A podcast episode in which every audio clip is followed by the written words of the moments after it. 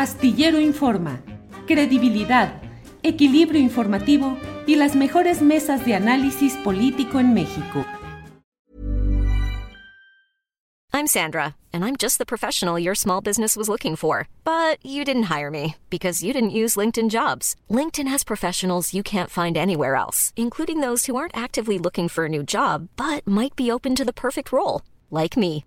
In a given month, over 70% of LinkedIn users don't visit other leading job sites. So if you're not looking on LinkedIn, you'll miss out on great candidates like Sandra. Start hiring professionals like a professional. Post your free job on linkedin.com/people today. When you're ready to pop the question, the last thing you want to do is second guess the ring. At Bluenile.com, you can design a one-of-a-kind ring with the ease and convenience of shopping online. Choose your diamond and setting. When you find the one, you'll get it delivered right to your door. Go to Bluenile.com and use promo code LISTEN to get $50 off your purchase of $500 or more. That's code LISTEN at Bluenile.com for $50 off your purchase.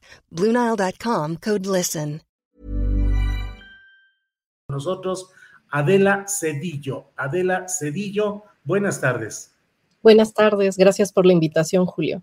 Al contrario, Adela, gracias. Luis Serrán Ávila, buenas tardes. ¿Qué tal? Buenas tardes, ¿sí me escuchas? Sí, te escuchamos muy bien a todos. Muy bien, muchas gracias. Perfecto. Pues la verdad es que, por favor, eh, ustedes, eh, eh, si tienen algún punto de vista distinto al de quien esté hablando, con toda confianza, eh, interactúen. Aquí yo no soy más que un agente de tránsito que da el paso a lo que ustedes vayan planteando. Adela Cedillo, leí una, un texto tuyo en una revista publicada en el área digital, en la cual hacías una serie de preguntas respecto a Luis Echeverría Álvarez. ¿Cuál es el saldo histórico de Echeverría? Ya está con nosotros Camilo Vicente Ovalle, a quien también saludamos con gusto. Camilo, buenas tardes. Hola, buenas tardes, ¿qué tal? Perdón el retraso. No, no hay cuidado, estamos aquí todos caminando. Adela Cedillo es profesora e investigadora de la Universidad de Houston, especializada en guerra sucia y guerra contra las drogas en México. Adela, el saldo histórico de Luis Echeverría. Eh, pues bueno, sin duda alguna, eh, de las siete décadas eh, en las que el PRI gobernó ininterrumpidamente México, pues el sexenio de Echeverría fue uno de los más violentos. Y es un sexenio muy complejo porque al mismo tiempo eh, en que hay una, pues se sigue el proyecto postrevolucionario de construcción institucional. Echeverría fundó pues un sinnúmero de universidades, centros de investigación, eh, secretarías de Estado, bueno, subsecretarías y otras dependencias de Estado. Entonces hay toda este, esta construcción del Estado, ¿no? Que, que, que prevalece, ¿no? Es, es, es parte del, del, régimen post, del régimen postrevolucionario. Por otra parte, eh, pues Echeverría es alguien que a diferencia de, sus antecesores, él comanda la contrainsurgencia, ¿no? Contra los grupos armados que se venían formando desde el sexenio de, Gustavo Díaz Ordaz. Eh, recordemos que esta idea de que la, la, guerrilla surge en el 68, pues no, no, no fue así, o sea, desde 62 había actividad guerrillera en México, eh, influenciada por el triunfo de la Revolución Cubana, entre otras cosas. Y bueno, evidentemente la masacre de la familia de, de Rubén Jaramillo, que también es un punto de quiebre. Entonces, bueno, es un, sexenio que nos deja un legado de violencia institucional, donde eh, pues, Echeverría es uno de los grandes arquitectos de, de, del, sistema de la seguridad nacional, del aparato contrainsurgente, en la medida en que este, pues él fue subsecretario de Gobernación con López Mateo, secretario de Gobernación de Díaz Ordaz y presidente de México, ¿no? Del 70 al 76. Entonces, bueno, toda esta, esta estructura contrainsurgente es parte de su legado. Eh, él la perfecciona, él, pues como digo, él, él, a diferencia de otros presidentes, él comanda, él decide, él tiene un, un rol protagónico en, en, en, las, en la contrainsurgencia. Por otra parte, pues está esto del nexo del, del narcotráfico con eh, pues el, el, Estado, ¿no? Eh, el, antes del, del, sexenio de Echeverría, pues estos vínculos eran a nivel más, más regional, más local, más dispersos, este, de pues agentes de policías municipales, policías judiciales estatales, extorsionaban a los narcotraficantes, pero eran dinámicas locales. Con Echeverría empezó un proceso de centralización en el que la Dirección Federal de Seguridad tiene cada vez eh, más, y la, y la, Policía Judicial y sobre todo el Ejército tienen cada vez más protagonismo como instituciones federales en el control de estos, de, de una especie de regulación extralegal de estos vínculos entre el Estado y, los grupos del crimen organizado, que en aquella época pues, eran bastante sueltos, bastante primitivos, nada que ver con, lo que existe hoy en día, ¿no? Eh, ahí empieza con Echeverría, ¿no? Este, el, papel de la, de la defensa del narco y demás. Creo que esos son los Gracias, Adela. Luis Serrán Ávila. Luis es eh, profesor de historia en la Universidad de Nuevo México. Luis, eh, el periodo de Luis Echeverría fue caracterizado por una oratoria, pues yo digo de falso izquierdismo, pero fue el hombre que eh, postulaba las causas populares y pretendía que iba a mover y a remover al sistema, un hombre desbocado en tiempo, en oratoria, en pretensiones, luego presunto líder del tercer mundo como una tercera vía de lucha de los pueblos desposeídos. Eh, ¿Cuál fue realmente la tesitura ideológica de esa administración? ¿Izquierda? ¿Populismo? ¿Finalmente abrió el camino a las derechas a mayor empoderamiento? ¿Qué sucedió, Luis Serrano? Eh, bueno, primero que nada, muchas gracias por la invitación y también eh, gusto saludar a, a, Camilo y Adela, grandes colegas. Em, es complicado, como este, ya sugería el, digamos, el, parte del legado histórico del echeverrismo. La tesitura ideológica eh, depende en qué, se, en qué se concentre uno. ¿no? Eh, puede uno hacer énfasis en eh, la creación del, aparato de contrainsurgencia, en el aspecto represivo, que contrasta con la, estas posturas, sobre todo hacia afuera, ¿no? de, de Echeverría como un líder del tercer mundo, que en gran medida lo que intentaba hacer era eh, eh, arrebatarle las, las banderas de, las cuestiones de la soberanía, eh, particularmente en el aspecto económico, arrebatar esas banderas a otros actores más radicales, como pudo haber sido en ese momento Cuba o como pudieron ser otros grupos, por ejemplo, que estaban operando en América Latina, en África, etc. ¿no? El movimiento no alineado, todas estas eh, estos, eh, digamos, formaciones eh, internacionales ¿no? que buscaban este tipo de, proyectos. las derechas, por ejemplo, y es, es como el, punto de vista que a mí me interesaría resaltar, las derechas en México vieron a Luis Echeverría casi, obviamente puede uno decir, como una amenaza más o una encarnación de la amenaza del socialismo o el comunismo. ¿no?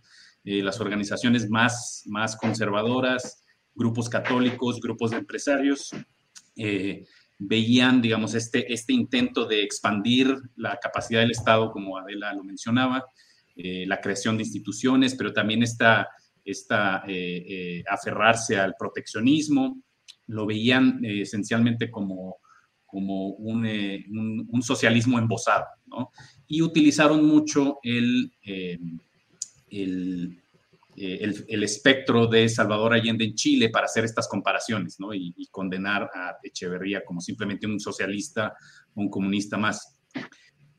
En retrospectiva, desde nuestra perspectiva, lo, vemos eh, básicamente Echeverría como no solamente un pragmático, sino incluso un perverso, ¿no? alguien que combinó de manera muy exitosa eh, estas dos caras, ¿no? O sea, por ejemplo, la, la represión, la contrainsurgencia, eh, el uso del aparato de espionaje eh, que se había construido durante décadas para espiar no solo a las izquierdas, sino también a las derechas, con las cuales estaba, digamos, confrontado, enemistado. Y en su momento fue, al menos por, por, un breve periodo durante su sexenio, fue muy exitosa la, la manera en que proyectó esta, digamos, esta imagen como de de intentar revivir lo que podríamos llamar la coalición eh, populista, si queremos usar ese término, que el PRI había logrado construir durante décadas. ¿no? La cosa es que la economía, sobre todo, eh, le mermó la legitimidad de esa, de, esa, eh, de esa coalición, de ese intento por reavivar la coalición populista, y también el equilibrio era muy frágil. Finalmente, al menos esta es mi perspectiva, el sexenio de Echeverría, su régimen, ¿no? el echeverrismo, fue un régimen de hecho bastante frágil, por su confrontación con los empresarios, la situación económica y este difícil equilibrio que él intentó mantener con respecto a la izquierda, ¿no? que intentó cooptar a la izquierda, a veces exitosamente y muchas veces no. Entonces, por ahí, por ahí iría mi, eh, aportación en ese sentido. Claro. Gracias, Luis. Eh, vamos ahora con Camilo Vicente Ovalle. Él es historiador, autor del libro Tiempo Suspendido, una historia de la desaparición forzada en México, y colabora con la Subsecretaría de Derechos Humanos en la nueva Comisión de la Verdad para investigar violaciones a los derechos humanos entre 1965 y 1990. Camilo, mucha gente dice, decimos, Echeverría se fue impune. Eh, jurídicamente ha habido alguna discusión, la propia Comisión de la Verdad del 68 dice que no es tal, que terminó bajo, en libertad bajo fianza y que quedaría sujeto a un juicio o a un final de un juicio que no se realizó. Pero la impresión de todo el mundo es que quedó impune, que no se le castigó. Eh, ¿Compartes esa visión? Una, ese es un punto, Camilo. Y otro, ¿realmente se puede castigar a los expresidentes? ¿O el destino histórico en México es que los expresidentes se nos van limpios en materia de castigo judicial, pero con una gran repulsa social, algunos de ellos como Echeverría? Camilo, por favor. Sí, hola Julio, buenas tardes y muchas gracias por la invitación. Este, si se me va, creo que tengo problemas con mi conexión, si se me va me avisan. Este, sí. Eh, no, yo, yo creo que, a ver, en, eh, por, eh, en términos, aunque en términos jurídicos hay ahí todavía un debate porque la última determinación que, que tomó la Suprema Corte de Justicia fue hasta cierto punto ambigua, ¿no? Y es ahí donde, en esa ambigüedad donde el Comité 68, que es el colectivo que ha estado impulsando de manera mucho más este, activa el juicio a Echeverría por el caso de el 2 de octubre del 68 y la masacre del 10 de junio del 71, ¿no? Digamos, aunque persiste o persistió esta, esta ambigüedad, por la vía de los hechos, pues no fue castigado no fue llevado a juicio, es decir, fue sometido a un proceso, pero no fue llevado eh, eh, a juicio y evidentemente tampoco fue, fue, fue castigado. Y en ese sentido, pues sí, podemos decir que Echeverría eh, murió en, impunidad, ¿no? Aunque, aunque fue el primer presidente y el único hasta este momento que ha sido sometido a un proceso a un proceso judicial por violaciones graves a derechos, a derechos humanos.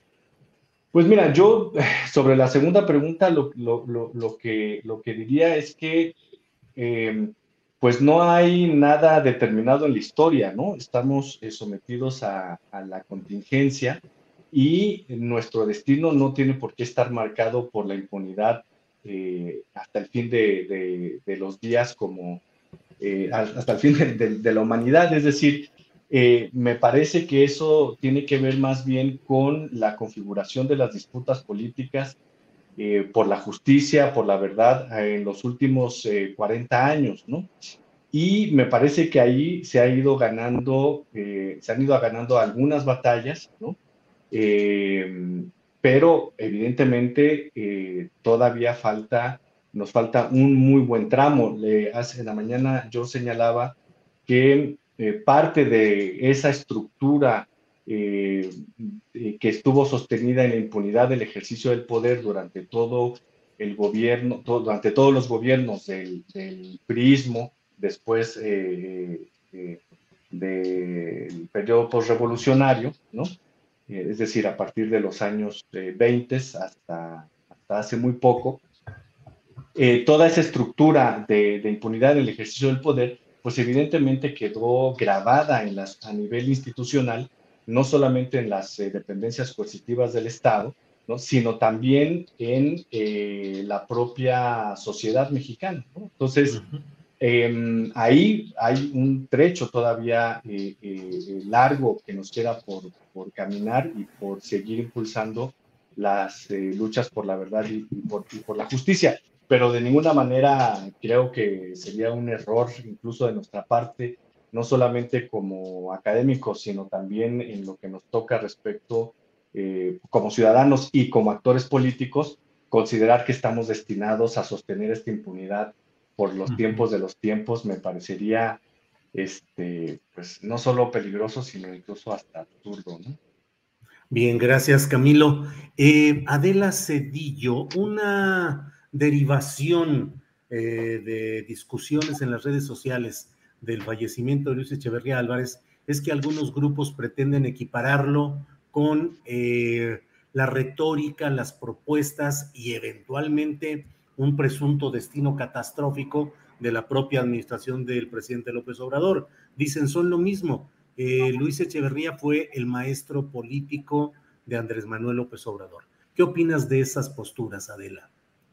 Em, bueno, como alguien que conoce, que ha estudiado tantos, casi 20 años a Echeverría, el sexenio Echeverría, no puedo disentir más de esa opinión.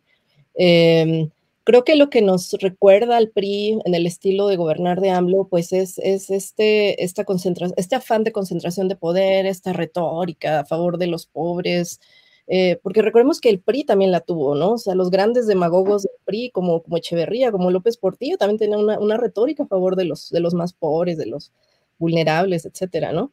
Em, pero no, pero definitivamente las políticas de Estado pues son bastante divergentes. Echeverría es alguien que expandió eh, desorbitantemente el gasto público, ¿no? Eh, mientras que López Obrador, em, el gasto público destinado a las instituciones, ¿no? las, a las secretarías de Estado, Em, se contrataron mm, la, burocracia, eh, todo el mundo tenía trabajo en el sexenio Echeverría, ¿no? Porque la, burocracia se expandió como a dos millones de personas, una cosa así es alucinante. Eh, mientras que López Obrador, pues e, su estilo es bastante, bueno, lo que yo le llamo el auster, neoliberalismo, ¿no? Porque hay austeridad, pero una austeridad tipo neoliberal, donde hay un, este, una reducción drástica, ¿no? de, de, de la un adelgazamiento drástico de las instituciones, del presupuesto con el que operan. Em, hay, instituciones que definitivamente no se consideran prioritarias, ¿no? Todo lo que tiene que ver con educación, cultura, artes, pues eh, han sido parte de, las instituciones más afectadas. Em, a pesar de que hay toda esta retórica de que estamos creando nuevas universidades, ¿no? En vez de financiar y, promover la, em, que lo que ya existe, la infraestructura existente, pues funcione mejor, pues no, hay, hay, como todo un, uso político, ¿no? De, de, la ampliación del sistema educativo con fines electorales, seguramente. Otra, otra cosa que, que, me parece que es muy distinta, em, pues eh, López Obrador no es un represor, no es alguien que personalmente esté destruyendo a, sus enemigos, o sea, comparado con, con Echeverría es como, como un personaje de caricatura, ¿no? Porque su forma de, abordar a sus opositores, pues es a través de sus mañaneras, este, em, que bueno, yo tampoco estoy de acuerdo con que eh, él particularice, ¿no? La, eh, individualice eh, a sus enemigos, no, llamándolos por nombre y apellido, exhibiéndolos, me parece, me parece pues que es una violación a los derechos humanos de, de las personas ahí exhibidas pero no se compara de ninguna manera con Echeverría, ¿no? O sea, cuando yo pienso en Echeverría, pienso en vuelos de la muerte, desapariciones forzadas, tortura, cárceles clandestinas, eh, bombardeos a comunidades campesinas, este, el ejército llegando a las comunidades indígenas a violar a todas las mujeres, o sea, eso no es, y eso coordinado personalmente por Echeverría, ¿no? O sea, pues, no tiene nada que ver con eso, pero si nos, eh, este legado de impunidad que nos dejó el PRI eh, y el PAN, ¿no?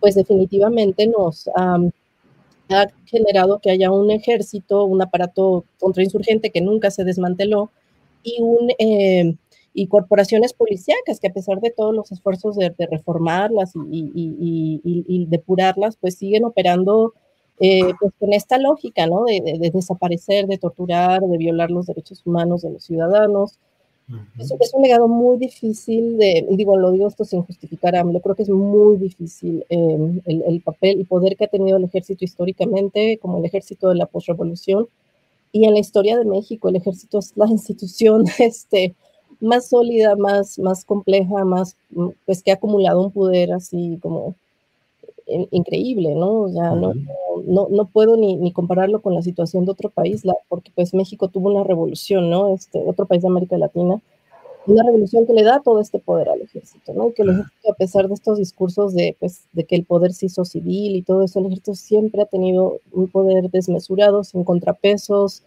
Eh, entonces, un legado histórico o estructural muy difícil de desmontar, pero no se puede acusar a directo, o sea, López Obrador es personalmente responsable en la medida en que es comandante en jefe de las Fuerzas Armadas, pero no es un represor, no es alguien que esté saliendo a, ver a quién esté dando órdenes de matar y desaparecer como Luis Echeverría. Gracias, Adela. Luis Serrán, em, la postura eh, declarativa, la retórica izquierdista de Luis Echeverría eh, generó condiciones que me parece, a reserva de lo que tú nos digas, que tuvo un momento de confrontación con los empresarios, un momento central, luego del asesinato de Eugenio Garza Sada en Monterrey, el patriarca e ideólogo del empresariado de aquellos momentos, en un, episodio eh, de una acción de la Liga Comunista 23 de septiembre. Pero ¿qué tanto esa, mm, qué tanto la retórica de izquierda, si no aterriza en organización social verdadera, termina favoreciendo a los grupos de derecha, conservadores, empresariales, como en este caso de Echeverría, y qué pensamos en el momento actual también de López Obrador. Luis. Sí, eh, digamos, el Echeverría yo creo que tenía un, dilema, ¿no? Que era eh, este de, cómo lo, eh, mantener un balance entre la confrontación con el empresariado particularmente y los problemas que le estaban dando, sobre todo la, izquierda armada, la izquierda revolucionaria. Em, en realidad, eh, digamos, el, como mencionaba anteriormente, fue un equilibrio que nunca logró este, consolidar y eh, me parece que uno de los, de los legados importantes de esa época, digamos, ligado al echeverrismo, pero también a, las reacciones de ciertos sectores de la población frente al echeverrismo, es precisamente esta idea de que, em, de que un discurso popular o que, se, o que eh, invoca lo popular o que invoca eh, quizás, como fue en su momento, la, la idea de los legados de la revolución o la idea de, por ejemplo, las iniciativas que tomó Echeverría de incrementar el reparto de tierras, eh, de acercarse a organizaciones campesinas, ese tipo de, eh, de, acciones van a provocar una reacción en los, en los sectores de la población que no están de acuerdo con esas políticas. ¿no? Eh, y el problema de Echeverría en ese sentido fue que no logró nunca realmente consolidar, como, que, como lo sugerías en tu pregunta, eh, una base sólida. Digamos, aparece entonces las bases populares del PRI este, recaían mucho en el verticalismo, el corporativismo, ciertas formas de coerción. Y este, si bien hubo eh, organizaciones, no solo campesinas o, u obreras, pero también eh, eh, clases medias, quizás algunos intelectuales de izquierda que se, que se plegaron al echeverrismo, no fue suficiente para, digamos, para reavivar o relegitimar eh, de manera suficiente el, al PRI y su, su intento por, por digamos, reinyectarle un, una, o ponerle una especie de, de, este, de, barniz de radicalismo a lo que estaba tratando de hacer Echeverría, ¿no? Y de, nuevo, yo estudio las derechas y la posición de las derechas era muy clara. Ellas tenían muy claro que Echeverría era simplemente un, un, este, un digamos, que era un izquierdista.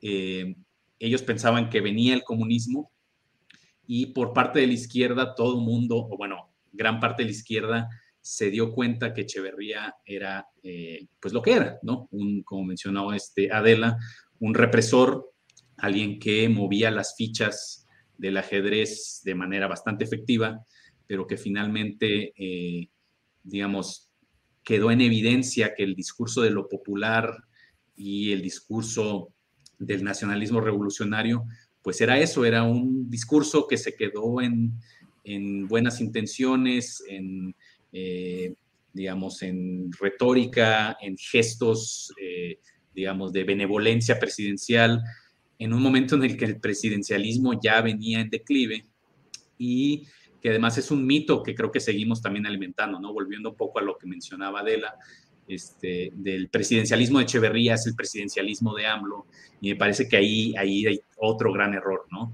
Eh, es el momento ya, me parece, de repensar qué, qué era ese presidencialismo del PRI y cómo fue evolucionando y cómo fue en declive. Y ya para los años 70 era muy claro que el poder del presidente, si bien era considerable, eh, tenía muchos otros, muchos otros, muchas otras limitaciones, ¿no? Que incluso si Echeverría hubiera sido realmente una buena persona, un buen gobernante, alguien plegado a la izquierda, yo quisiera, digamos, en un experimento así de especulación, eh, no le hubiera alcanzado de todas maneras eh, el, poder de, su, de la investidura presidencial para sacar adelante un proyecto, digamos, de un socialismo moderado. ¿no? El, país, no, las condiciones del país no estaban ya para, para algo así.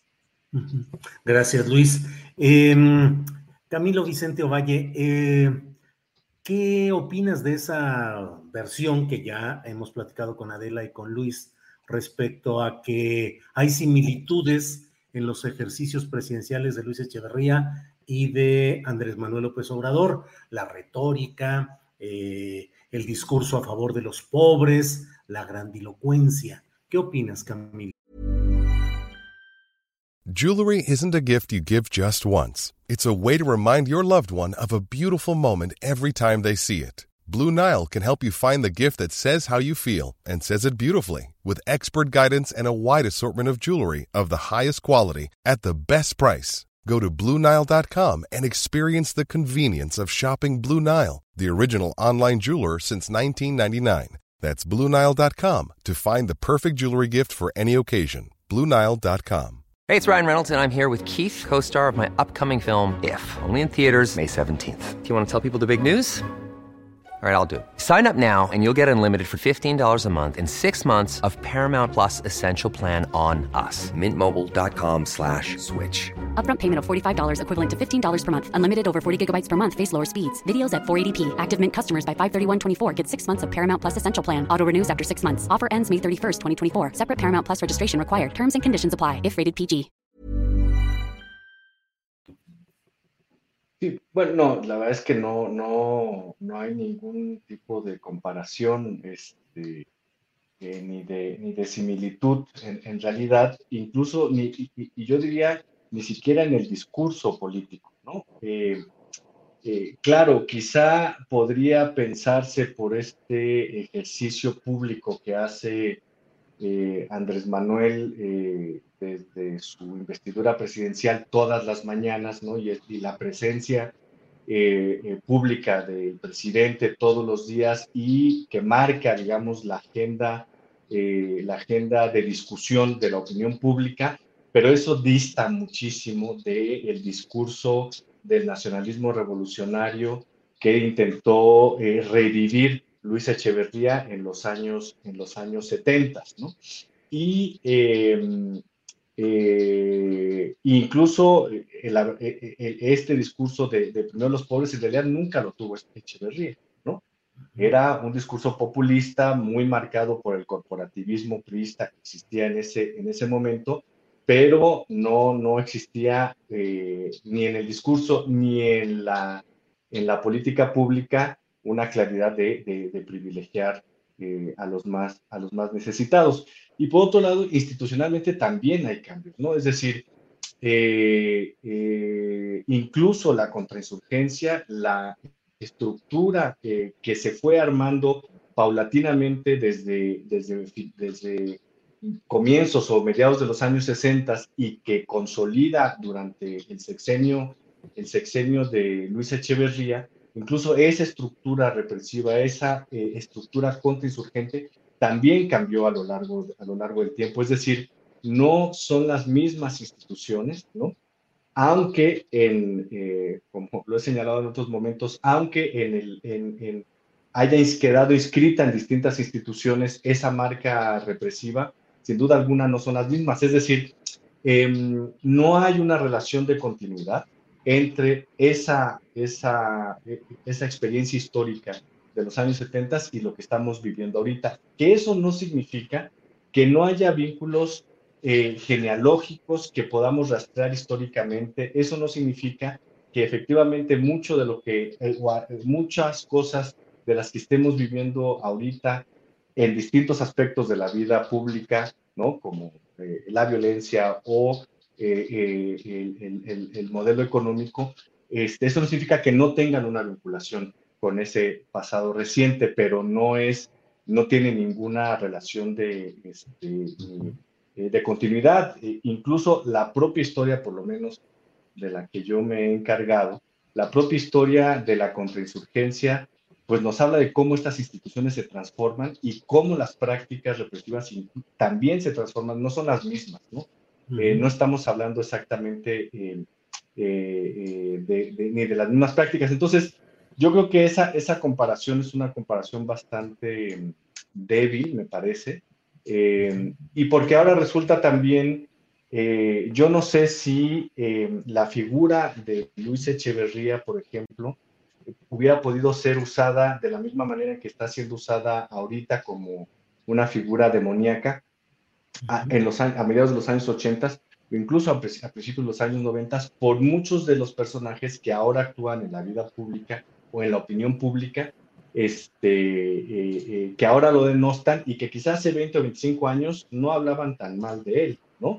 Incluso hoy día, hoy día, periodistas, opinadores, intelectuales, académicos o académicas, lo que señalan es decir, bueno, sí fue represor, pero creó instituciones, creó tal, este, entre otras instituciones, el CONACYT, el CIDE, tal, o sea, es decir, Em, eh, eh, eh, también la interpretación, la interpretación que hacemos de estas figuras cambia, ¿no? Con, el tiempo, ahora se utiliza como una marca demoníaca, este, pero como dice Luis, la verdad es que esta idea del presidente todopoderoso, incluso ya con Luis Echeverría, era muy difícil de sostener. Solo por poner un ejemplo, Luis Echeverría pierde la batalla frente a los grandes empresarios de este país. ¿no?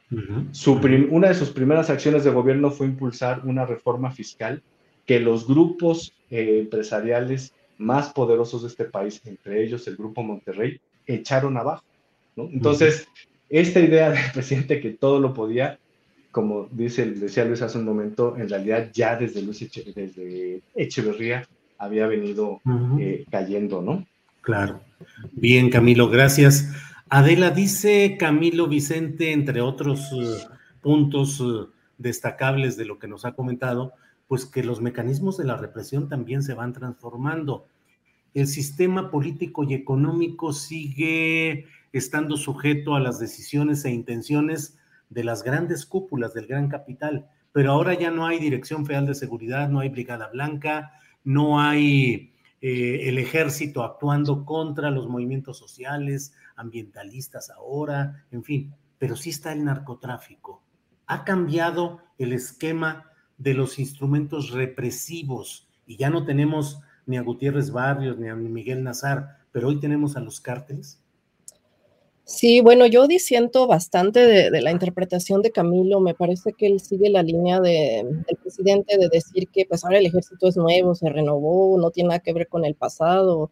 Eh, pues yo veo líneas de continuidad clarísimas, ¿no? Este, por ejemplo, en el currículum de, que se estudia, ¿no? En el colegio militar, este, el lenguaje pues sigue siendo orientado a la lucha antisubversiva, siguen estudiando manuales de contrainsurgencia. Eh, claro, el ejército es una institución tan opaca que pues ahora no sabemos cómo, dónde se, se entrenan, ¿no? Cuando van a estudiar al extranjero, en los 70, 60, 70, pues era muy claro, ¿no? Este, que iban a la Escuela de las Américas, a las escuelas de guerra de Estados Unidos, en Fort Bragg Fort Benning. Ahora ya no, no tenemos tanta, tanto esa claridad, ¿no? Pero definitivamente el ejército eh, sigue aplicando. Eh, claro, es un ejército que se moderniza, no se va a quedar petrificado en el pasado. Em, se moderniza, moderniza su, lenguaje, sus prácticas, pero yo creo que, por ejemplo, el evento del 22 de junio en Campo Militar número uno donde el secretario de la Defensa, Luis eh, Crescencio Sandoval, sigue insistiendo en un lenguaje de seguridad nacional, de que el ejército defiende a la patria, pues es, un lenguaje sumamente anticuado, ¿no? Es un lenguaje que se deriva de la doctrina de seguridad nacional y que justifica el actuar del ejército eh, en los 70 y en la actualidad. ¿No? Entonces hay más, continuidad, pues, este, que, mm, pues, es muy evidente, ¿no? Em, ahora, respecto a tu pregunta, lo que pasa es que lo que evoluciona es la guerra. La guerra en la era neoliberal es muy diferente, ¿no? A las guerras irregulares de las décadas de los 70, por ejemplo. estas nuevas guerras este, pues son infinitas, son amorfas, sin frentes de combate claros, eh, donde el enemigo, el, aliado de hoy es el enemigo del mañana, ¿no? Y esto, son estos conglomerados este, donde pues se aglutinan eh, agentes estatales, ejército, policías, este, narcotraficantes, eh, todo el aparato financiero que está detrás de estas guerras, ¿no? Que es, pues todo el dinero que se mueve de forma ilegal en la bolsa de valores o en fin.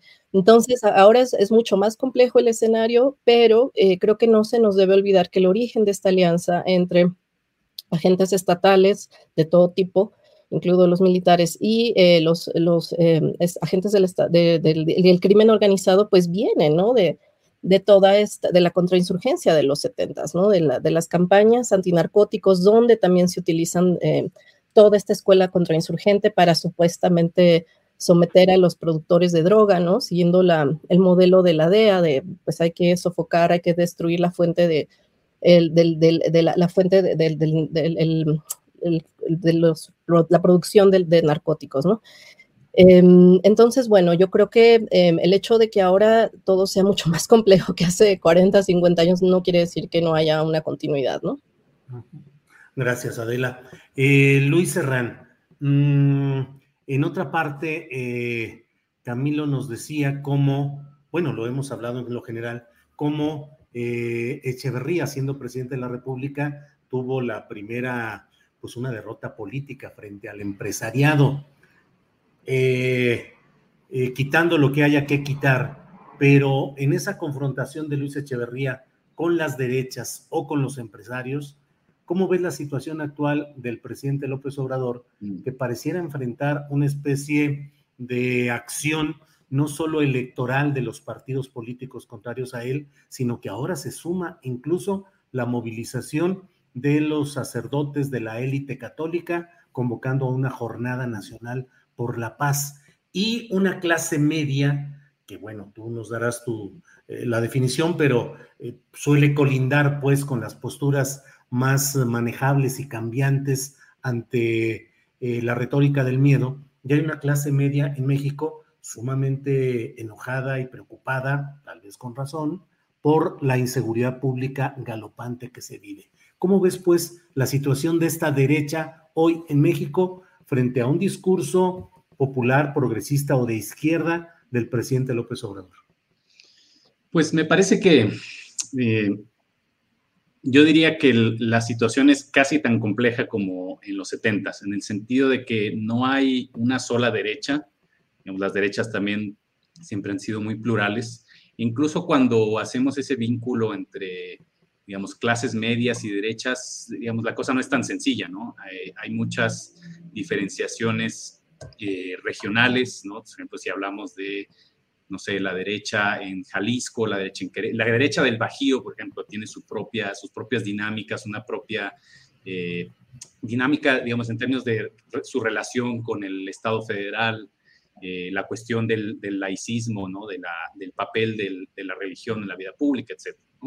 Yo creo que habría que, digamos, matizar un poco, pero sí es cierto, ahí, ahí eh, y es en ese sentido comparable, no quiere decir que sea lo mismo, pero sí comparable, el, eh, la manera en que se han estado movilizando no solo grupos em, eh, empresariales, pero también grupos eh, católicos, no necesariamente, digamos, orgánicamente pegados a la iglesia, pero católicos en general, que se han organizado, digamos, alrededor de distintos, de distintos problemas. Uno, el de la seguridad, que me parece, digamos, es muy difícil rebatirles que es un problema, ¿no? Y que es un problema muy legítimo pero también alrededor de otras cuestiones como puede ser eh, la cuestión de los derechos reproductivos, eh, lo que ellos llaman la ideología de género, ¿no? todo lo que tenga que ver eh, con la diversidad sexual, identidades, etc. entonces me parece que, cosa que en, la época de Echeverría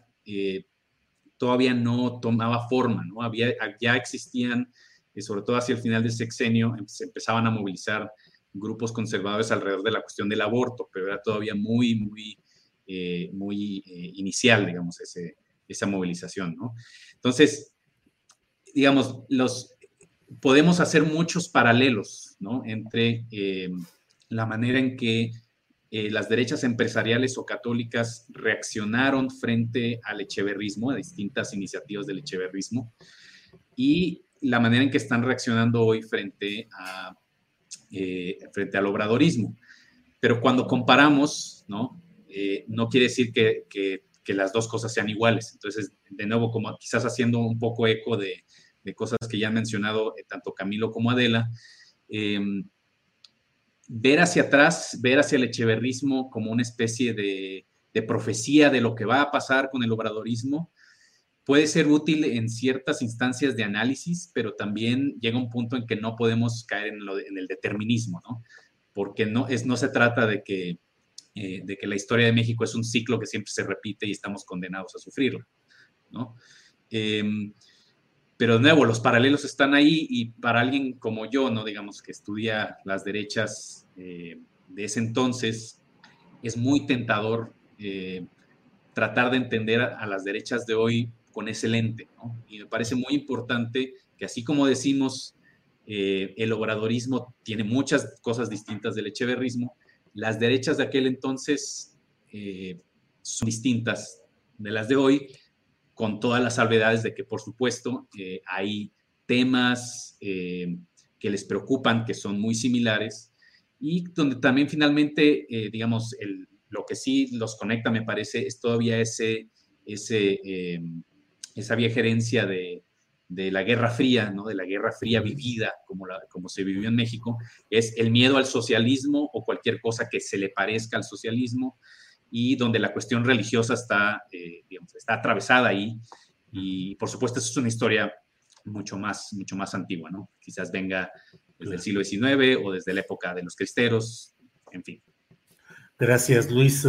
Eh, Camilo Vicente Ovalle, em, dentro de lo que uno se pregunta es todo ese aparato de represión, lo que fue la Brigada Blanca, lo que fueron la Dirección Federal de Seguridad, Em, los eh, investigadores del ejército, de las secciones de inteligencia, ¿dónde quedaron? ¿A poco México ya se quedó desprovisto de todo ese aparato especializado, institucionalizado en su momento de represión y de eh, vigilancia y encimamiento sobre movimientos sociales y sobre movimientos eh, populares? Eh, de verdad todo ese aparato fue desmantelado o persiste con otras caretas o con otras expresiones, Camilo?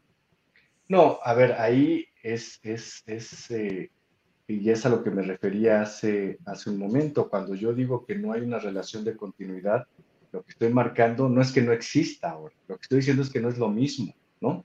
Es decir, incluso el propio Estado mexicano cambió, y no necesariamente, y en los años 80 hubo un gran cambio a nivel incluso eh, de América Latina, estamos hablando de la emergencia y consolidación del Estado neoliberal, ¿no? Como lo hemos conocido los últimos 40 años. No, este, a ver, las, las instancias coercitivas de cualquier Estado se, eh, están ahí, cambian, ¿no? Cambian sus, sus instrumentos. Es decir, por ejemplo, ¿qué, qué no hay ahora este, eh, una, una coordinación contrainsurgente como la que se estableció entre la década de los 60 y la década de los 80.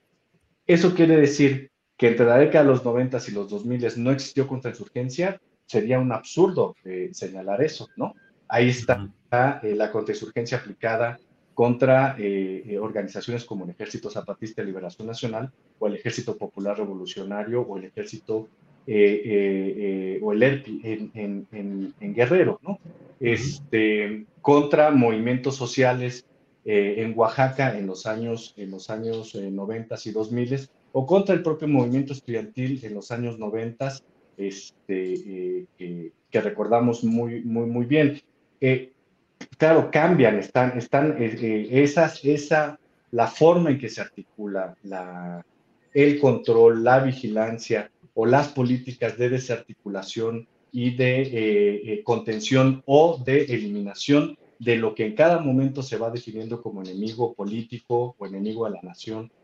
Eso va cambiando este, eh, con el tiempo, ¿no? Es decir, la, la forma en que se implementan las estrategias o las prácticas contrainsurgentes en los años 90 es distinta a la forma en que existieron en los años, en los años 60. Claro, podrían parecer igual si uno observa solamente sus consecuencias, ¿no? Detenidos, personas desaparecidas, asesinatos, de asesinatos políticos, los, los cientos de asesinatos cometidos contra el naciente Partido de la Revolución Democrática en, el PRD en, los años este, 90, ¿no? Este, Entonces, no, o sea, eh, eh, eh, está ahí y ha cambiado y habría que hacer un, un análisis de cómo es que existen actualmente o cómo es que se fue dando esa transformación entre los 90 y el día de hoy de estos instrumentos de coercitivos del, Estado, ¿no? Es, sería un despropósito decir que no existen, lo que insistiría es que no son lo mismo, ¿no? Este, hay que hacer ahí un análisis mucho más profundo. Claro, la, la, la este, práctica más cómoda es decir que todo sigue igual, ¿no? Este, y bueno, eso en realidad no aporta nada al análisis ni tampoco aporta nada a la acción política este, desde cualquier eh, posición eh, ideológica del mapa político actual mexicano, ¿no? O sea, hay que aportar más, más elementos eh, para el análisis. Ahora, también es, es, es importante decir, de, incluso entre los años 60 y los años 80 hubo cambios importantes en la coordinación de la contrainsurgencia en México, ¿no? O sea, ahora estamos hablando del, del, del, sexenio Luis Echeverría, pero por ejemplo, para la, la, eh, la contrainsurgencia que se despliega contra los movimientos populares urbanos y los movimientos armados o guerrilleros urbanos, la parte más cruenta, exceptuando Guerrero, ¿no? La parte más cruenta se desarrolló en el periodo de, López Portillo, ¿no? Entonces, este, en términos del número de desapariciones, contra ese, ese sector particular del movimiento guerrillero urbano y del movimiento popular este, eh, urbano y no solamente contra los movimientos armados, ¿no? Entonces, eh, se, se, transforma, pero evidentemente las dependencias coercitivas están ahí, ¿no? Este, eh, y hay que entenderlas, hay que explicarlas y pues hay que seguir disputando por la transformación de la, del ejercicio del poder. Gracias, Camilo. Eh, les recuerdo, nuestros invitados son Adela Cedillo, ella es profesora e investigadora de la Universidad de Houston, especializada en guerra sucia y guerra contra las drogas en México. Camilo Vicente es historiador, autor de un libro muy importante, Tiempo Suspendido, una historia de la desaparición forzada en México de 1940 a 1980, y Luis Serrán Ávila es profesor de historia en la Universidad de Nuevo México. Debo decirles que los leo a los tres, que los sigo, que escucho eh, lo que plantean con un gran respeto intelectual, porque creo que son de las voces que se han dedicado a estudiar a fondo todo este tema, no solo del periodo de Luis Echeverría, sino en general la guerra sucia, las derechas, los movimientos sociales en México. Así es que para mí es una eh, gran satisfacción el poder contar con las voces de ellos en este programa. Adela, ¿Se acabó pues la guerra sucia? ¿Estamos ya en otra etapa o está eh, en otro, con otra denominación y con otro estilo, Adela? Sí, no, definitivamente, pues no, no estamos eh, en un contexto como el, del de los 70, donde era tan clara la responsabilidad del Estado, del gobierno, del PRI, ¿no? Como este partido que articulaba las redes clientelares y corporativas. Ahora es un escenario bastante distinto, eh, algo que, pues, que cambió definitivamente con esta lucha por la democracia, ¿no? Que se, que se dio desde diferentes frentes de la sociedad civil, donde pues se, al mismo tiempo que hay una diversificación de actores políticos, también hay una diversificación de los grupos del crimen organizado, ¿no? Pues vemos desde el sexenio de Fox a la fecha, pues una competencia política que se da en los dos terrenos, ¿no? En el terreno, bueno, del público, de lo abierto, de lo institucional, la vía electoral, y por otro lado, pues en, la clandestinidad, con todas estas pugnas de poder este, entre diferentes grupos este, criminales y sus aliados en el Estado, ¿no? Entonces ahora es otro tipo de conflicto definitivamente, em, pero yo pues insistiría, ¿no? En que si hay una, una memoria de, lo que fue la Guerra Fría, hay un orgullo del ejército de lo que fue la contrainsurgencia en los 70, ellos este, pues se, expresan con mucha admiración, ¿no? De algunos de los, de los militares y policías em, pues que cometieron los peores crímenes de lesa humanidad, ¿no? Este, eh, pienso, por ejemplo, no, no solo en los más famosos como Nazararo o, Acosta Chaparro, sino algunos menos desconocidos como el general eh, Delfino Mario Palmerín Cordero, ¿no? Que fue subsecretario de la defensa de Fox, eh, y también fue uno de los, eh, como parte del batallón de fusileros paracaidistas, pues fue uno de los encargados presuntamente de ejecutar a los desaparecidos, de acuerdo con un testimonio de un, de un militar desertor, Zacarías Osorio Cruz, ¿no? Entonces, eh, bueno, estamos, vemos claramente que hay una evolución de la guerra, vemos claramente que hay continuidades, pero yo creo que lo que articula, lo que une, así como todos estos conflictos, es una tremenda impunidad a mí me pesó mucho pensar que, perdón, López Obrador va a pasar a la historia como el último presidente que pudo enjuiciar y encarcelar a Echeverría y no lo hizo. Em, pudo haber cambiado las leyes porque, bueno, de acuerdo con nuestra ley, pues una persona de la edad de Echeverría no puede ser imputada o por su edad, este, pues solo puede tener arresto domiciliario. En fin, hubo muchas cosas que AMLO pudo hacer y no hizo, ¿no? Em, entonces, pues eso perpetúa el pacto de impunidad y nos deja en una situación muy vulnerable, porque si alguien como Echeverría, que cometió pues toda clase de crímenes que, los investigadores, bueno, hemos tratado de, exhumar, de recuperar, pero que realmente no alcanzamos a dimensionar el conjunto, ¿no? Porque pues fueron seis años de represión ininterrumpida contra muchos actores. Eh, obviamente la peor parte pues la tuvieron los grupos armados, pero también las comunidades donde surgen estos grupos donde cientos, miles de civiles fueron víctimas pues, de, tortura, desaparición, ejecución, tácticas de tierra arrasada, etcétera, ¿no? Entonces, em, yo creo que mi conclusión es que la mayoría de las víctimas de la guerra sucia fueron civiles, ni siquiera guerrilleros. Y, que este legado de impunidad, em, pues es, es, un lastre. Y, bueno, ya se habló, ¿no? No es algo que, que estamos condenados a repetir fatalistamente, pero sí creo que este gobierno perdió, desperdició una oportunidad histórica fundamental para em, ejercer, así ya hacer un llamado claro a detener la impunidad de la clase política, ¿no? Porque finalmente em, el mensaje que mandan es que puedes ser como Echeverría y no pasa nada, ¿no? Así es, Adela, gracias. Eh, estamos ya en la parte final de esta mesa, es la una de la tarde con 52 minutos. Luis Serrán, eh, ¿Cuál es el mensaje? La impunidad finalmente y digamos que las luchas de izquierda siguen aportando las víctimas y los victimarios siguen encaramados en los sitiales del poder, sea izquierda declarativa o sea derecha concreta. ¿Qué opinas, Luis?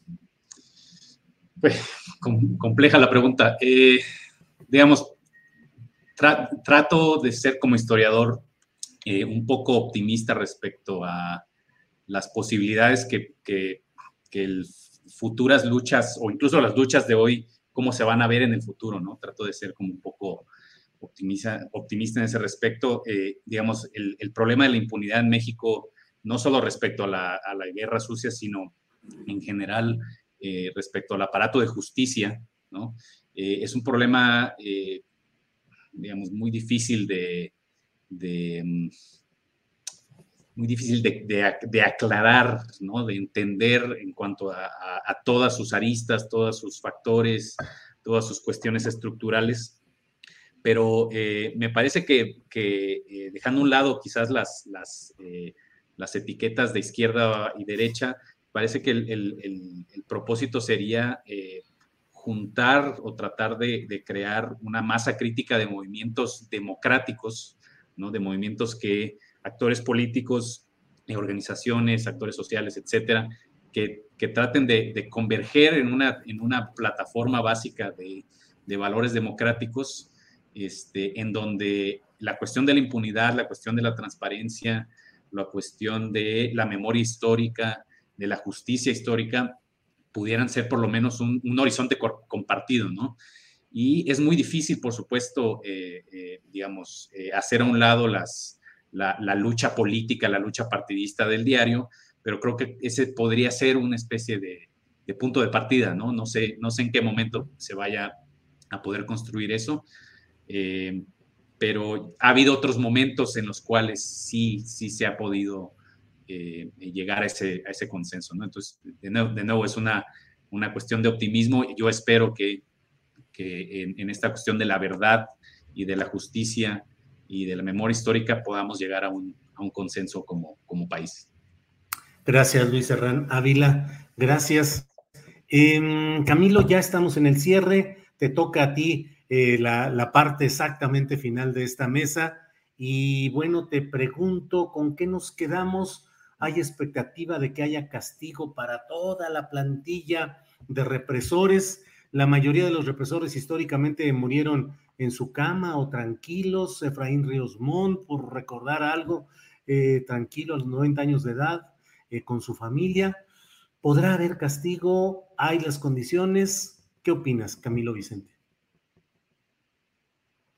Mira, yo, yo diría, eh, con, la muerte de Echeverría no se muere la lucha por la justicia, ni se muere la esperanza de justicia, ni, de verdad, ni de, y ni mucho menos de construcción de una memoria distinta a la memoria autoritaria que se ha impuesto en este país, ¿no? Durante mucho, mucho tiempo. Y, claro, eh, hace poco, conversando con, eh, este, con, una, periodista, yo le decía, bueno, también hay que pensar y hay que recordar, aprovechando la muerte de Echeverría, hay que recordar todas las luchas que se han mantenido y se mantienen en distintos espacios, ¿no? Desde el movimiento social, el movimiento eh, popular, en algunos sectores de, de algunos partidos, partidos políticos, en organizaciones de derechos humanos, etcétera y están ahí los espacios que están, eh, eh, y, perdón, y están ahí las luchas que están disputando y que están empujando todavía hoy eh, la justicia y la verdad. se murió Echeverría, pero hay, hay carpetas de investigación abiertas con la Fiscalía que hay que impulsar a que se abran y que se, y que se ejecute, ¿no? Hay casos que están avanzando en las investigaciones en la Fiscalía General de la República, pese a todo, pese a la propia Fiscalía, ¿no? Este, se está avanzando en términos de construcción de una memoria pública distinta.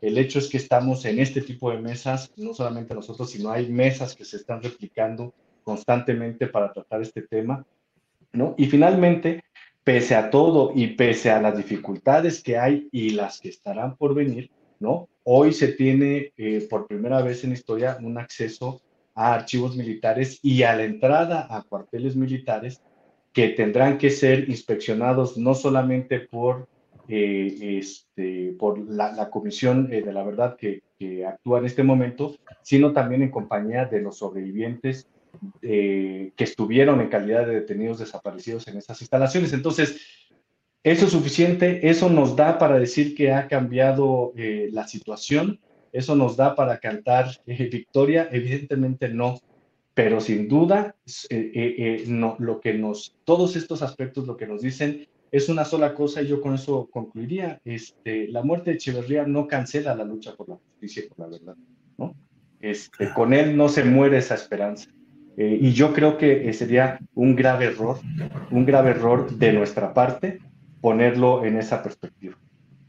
Pues eh, gracias, Camilo. Eh, bueno, pues ya estamos, es la una de la tarde con 58 minutos, llegamos al final de esta mesa. Aprecio, agradezco mucho el haber contado con su opinión, que sé que es la condensación de años de estudio, de análisis de archivos, de información, de datos que les permiten tener la autoridad en sus opiniones y consideraciones como lo están haciendo aquí. Así es que, Adela, pues muchas gracias. Buenas tardes. Gracias, Julio. Pues saludos a todos. Buenas tardes. Gracias. Luis Serrán Ávila, muchas gracias y buenas tardes. Muy buenas tardes y muchas gracias no por la invitación.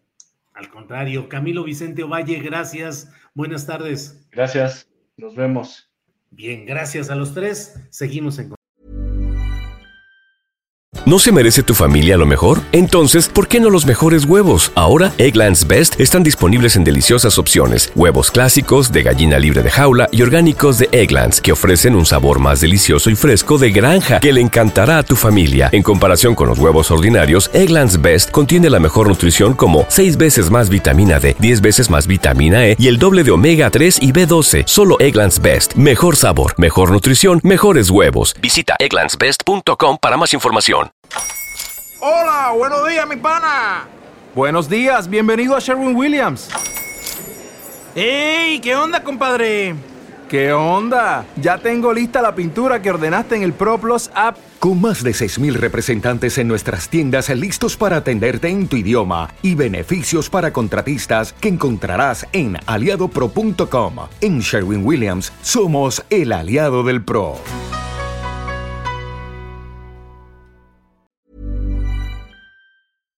Para que te enteres del próximo noticiero, suscríbete y dale follow en Apple, Spotify, Amazon Music, Google o donde sea que escuches podcast. Te invitamos a visitar nuestra página julioastillero.com.